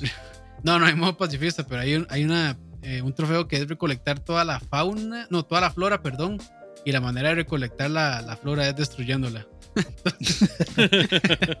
Entonces, este, tiene ahí, ¿cómo es que dice este español? Disonancia ludonarrativa. Pero bueno, ahí está, Crosscut, de verdad, recomendadísimo. Eh, interesante. dice Sergio que ya lo compró, bueno, ojalá que le guste, ahí, ahí nos cuenta qué tal. Sí, sí, pues nada, ese fue, ese fue mi top 1. Ese fue mi top 1 de, del, del año pasado, la verdad. Y no sé si, si, hacemos un resumen ahí, así rapidón de lo que, de nuestros tops, por si a alguien les interesa después conseguirlos, entonces lléguele, Dani. Eh, ok, mis dos, eh, digamos, recomendaciones eh, son, digamos, no, no, no, no, los cuento dentro de Gotis porque no son, o sea, son remake y una colección. Ya existieron antes, pero los recomiendo.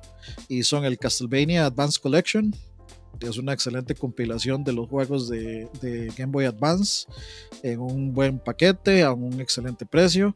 El Ghost and Goblins Resurrection, si, usted, si, si ustedes quieren realmente entender lo que es un juego difícil, eh, pongan ese juego en la dificultad máxima e inténtenlo y se van a dar cuenta de que Elden Ring es Elden Ring es como quitarle un confite a un bebé y, este, y Metroid Dread es, no sé, es, es, lo más sencillo del mundo en comparación a ese juego. O sea, no hay ningún otro juego que sea más difícil que ese juego en, en, lo más difícil.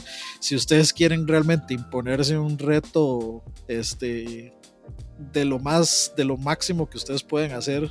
Que los ponga a comer caca, algo así. Sí, sí, sí. Si ustedes, si usted, el, el, para mí este, este juego, pasarlo en difícil, es el equivalente a pasar Battletoads y me atrevería a decir a que este juego, pasarlo en esa dificultad es más difícil que Battletoads. Okay. Entonces, eh, por ahí tienen, o sea, si no tienen un excelente juego portátil para, pues, para pasar y, y, para frustrarse un rato, muy bonito, muy bonita, digamos, presentación tiene el juego, excelente música, la remasterización del audio está muy bien. Luego de tercero, Guardians of the Galaxy, está ahorita, eh, lo, subieron ahorita a Game Pass, entonces lo pueden aprovechar, no se lo pierdan. Es la mejor historia de los Guardianes de la Galaxia que puedan encontrar ahorita por bastante.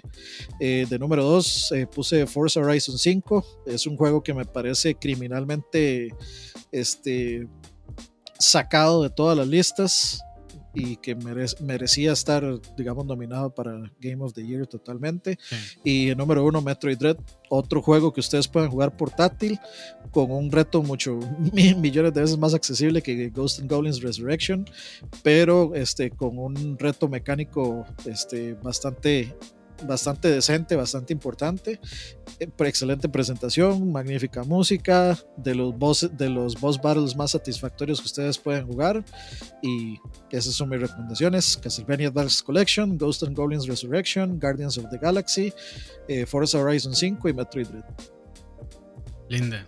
Leo. Bueno, mis dos recomendaciones son Cyber Shadow, un juego estúpidamente difícil de estilo retro, de acción ninja rápida y Fist, que es un Metroidvania bastante, bastante chiva, eh, con gráficos más, más recientes en 3D y, eh, bueno, 2.5D en realidad. Mm. Y con una trama bastante interesante. Eh, como a mí me valen verga las, las, reglas y no me quiero quedar sin, sin mencionar estos juegos, uf, uf. mi top 6 es Eastward. Eastward. Top, sí, es un juegazo. Si no lo han jugado, Man, lleguenle. Yo, yo lo tengo que, pendiente. Yo tengo que retomarlo, pero lo que jugué me gustó, pero a medias. ¿No lo has terminado? Hubo, hubo, algo que no me hizo clic y lo dejé ahí botado, madre, no sé por qué. Siento Oye. como que me llevaba muchísimo de la mano y a cada rato me cortaba con las conversaciones de los, de los personajes. Entonces como que, como que me, me cansó un poco, pero sí me estaba gustando. Pero a mí, no a mí era me como gustó lo que mucho. estaba esperando. Uy, gráficamente sí es una vara increíble. Gráficamente sí, sí. sí es, pero impecable. Pero sí, no sé por qué, siento que me lleva mucho la mano. Yo lo terminé y me gustó bastante. El número 5 sí. es Diablo 2 Resurrected. Eh, ese no Ahora que ya se puede jugar. estamos, estamos, pendientes de terminarlo. De terminarlo. Sí, sí. Ese no lo he terminado, pero o sea, estuvo muy bien hecho ese, ese remake. La verdad es que me duele, o sea, no me duele. Me es difícil decir cosas buenas de Blizzard, pero la verdad es que ese Diablo 2 Resurrected está bien hecho. Eh, mi top 4 es Persona 5 Strikers. Okay. Que la, la, verdad es que el único fallo que tuvo ese juego para mí fue que lo compré primero en Switch y se veía como un culo completamente. Entonces, después lo compré en Play 4 y ya, ya, ya, se, ya se resolvió el problema. Es, es fue error de capa 8. Sí, un error de capa 8. Yo le di mucha mucha confianza al Switch y por supuesto me iba a decepcionar. Y los, y los el top 3 ya ustedes lo saben, que es Hades, Marvel's, Marvel's Guardians of the Galaxy uh -huh. y Metroid Dread en primer lugar. Bien. Eh, mis recomendaciones así rápidamente, eh, bueno ya dijeron Metroid Dread, entonces no lo voy a repetir, bueno ya lo repetí, no importa. eh, son Unsighted, eh, Fist y Unpacking. Y mi top 3 fue Hitman 3, top 2 fue eh, Death's y top 1 Crosscode. todos juegazos y la verdad creo que eh, bien distintos eh, los tres eh, de, cada uno. Entonces hay un poquito de sigilo por ahí un lado, JRPG por el otro, y otro un poquito más de, de acción exploración en, en vista isométrica. Y, del, do- y de este año, ¿a qué juego le tienen el ojo puesto? eh, bueno, yo Tunic, sin duda es algo que va a llegar hasta final de año para mí, Tunic. Yo, No he yo- jugado tanto, bueno, voy a decir, es trampa, pero God of War en PC es, es una delicia ese. Ese, ese, ese, ese vale para todos los años también. Sí, sí, sí. Mientras siga saliendo, yo lo voy a seguir metiendo ahí. Entonces, Yo el que, voy a mencionar es Anno Muta- eh, Mutationem o Mutationem, como que es un juego cyberpunk, eh, como, o sea, ti- ti- tiene como el tipo de presentación de Eastward, se ve chivísima, eh, con un audio ahí puro, este, tecno, bastante vacilón, y, y le llevo bastantes ganas, o sea, la pre- visualmente me parece muy chido, tengo muchas ganas de probar a ver qué tal, y el, y digamos el combate es como muy este hack and slash side scroller entonces a ese le tengo el ojo puesto le ha ido a- decentemente bien en, en reviews ya Sí. Yo tengo que decir que estoy retomando Cyberpunk y me está gustando, la verdad. O sea, cuando lo empecé a jugar, en el momento que salió, fue así como, "Mae, no me cuadra para nada. Pero ya ahora que ya sacaron el parche, creo que van por el 1.5, 1.6, no estoy seguro cuál. Este, en desempeño ha mejorado mucho y siento que también en el gameplay anda bastante bien, entonces como que ya, como que ya lo estoy empezando a disfrutar realmente. sí yo siento que ya es hora de que yo lo compre Sí, yo creo que ya es momento, la verdad. sí sí Ya es momento. ¿Y Leo? Y, mae, vea, este año ha sido muy atípico para mí porque honestamente no me ha capturado casi que nada. Mm. De hecho, lo que estoy jugando ahorita es Horizon 2 y estoy jugándolo como sin ganas. Eh, de creo que para mí, las, digamos, que no hayan corrido, porque el que más estaba esperando era el de Suicide Squad, pero ya lo, ya lo Ya patearon. movieron, otro año. cierto, cierto. Sí. Qué triste. Creo que lo- los que me quedan serían como Forspoken o Gotham Knights. Mm, ok. Que serían Eh. así como lo- los que estoy esperando fuertemente. Mm. Igual, uno siempre se lleva sorpresas con juegos que salen, en especial los indies. Pero Tunic, así. Leo, Tunic. Ajá. Yo sé que la no, va a he- cuadrar, no no he visto nada de Tunic, imagínate. A- ahora, ahora empiezo a ver. Pero sí, digamos, así como de, lo que es conocido, de lo que está sonando, serían Forspoken o Gotham Knights. Yo pensé que Ani iba a decir Infernax.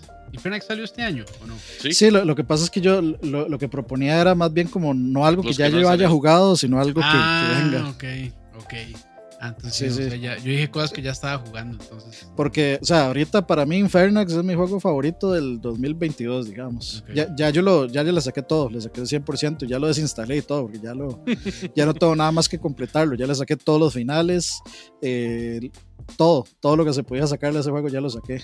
Entonces, De- De cosas que no he jugado, pues me esperanzaría decir God of War Ragnarok, pero dijeron que para este año, no sé si va a pasar. Yo, yo siento que en cualquier momento van a decir se atrasa a 2023, pero de ahí, si viene este año, bienvenido sea, la verdad. Y en ese momento sí voy a comprar Play- PlayStation 5. Hasta ese momento lo voy a comprar. está bien, está bien. Antes no. Está bien. Pero bueno, muchachos, eso fue nuestro top 3 y recomendaciones también de juegos que jugamos durante el 2021. Este, de no, eh, me gustó mucho, la verdad, creo que compartimos algunas cosas, otras eh, no, y siempre es bueno ahí eh, saber qué están jugando y de entrarle uno también. Siempre recomendaciones eh, de personas calificadas, ¿no? De- no, no es cualquier patas vueltas en el internet diciendo que un juego está bueno o está malo. sí, no, no, ustedes dos. puede, puede ser que sí, brother. Puede ser Y que pues sí. nada, este, de ahí, despidámonos entonces, Leito. No, no, buena gente, gracias por acompañarnos y feliz, feliz temporada de juegos para los que están jugando Elden Bow. Entonces, que sigan con ese perreo intenso. Y para los que están jugando cualquier otra cosa, entonces, happy gaming. Ese Nobody Saves the World que dice Sergio Arroyo es otro que yo también tenía ganas de probar. Mm. Ahora que lo veo. Este, y sí, Infernax, Infernax for Life. Este, nos vemos muchachos. Ya, obviamente, entre semana regresa el Berguín. Los Noches streams. de clímax. Noches de Sí, clímax. noches de clímax de la clase cogida que me van a meter. Este, pero sí, regresan porque, bueno, esta semana estuvo un poco complicado, pero sí, ya, ya volvemos a la transmisión regular de Elden Ring. Y este, vamos a ver, como siempre, todos los jueves noticias en The Couch con Leito. Y de a ver si ya retomamos también este en Central Gaming. Entonces estén atentos, como siempre, ahí a todas las redes, muchachos. Sí, sí. Recuerden dejar su like aquí en el videito. Y nos vemos, nos vemos muy pronto. Nos vemos, que esté muy bien y también a la gente que nos escucha por Spotify o cualquier otro servicio de podcast. Muchísimas gracias por estar ahí atentos. Este, y como dice Ani, pues sí, ya retomando. Vamos a intentar hacer cada 15 días un podcast y el próximo, de no sé qué ir a hacer, pero, pero va a estar bueno, de fijo. Eso espero. pero bueno, nos vemos muchachos, que estén bien. Pura vida. Chao.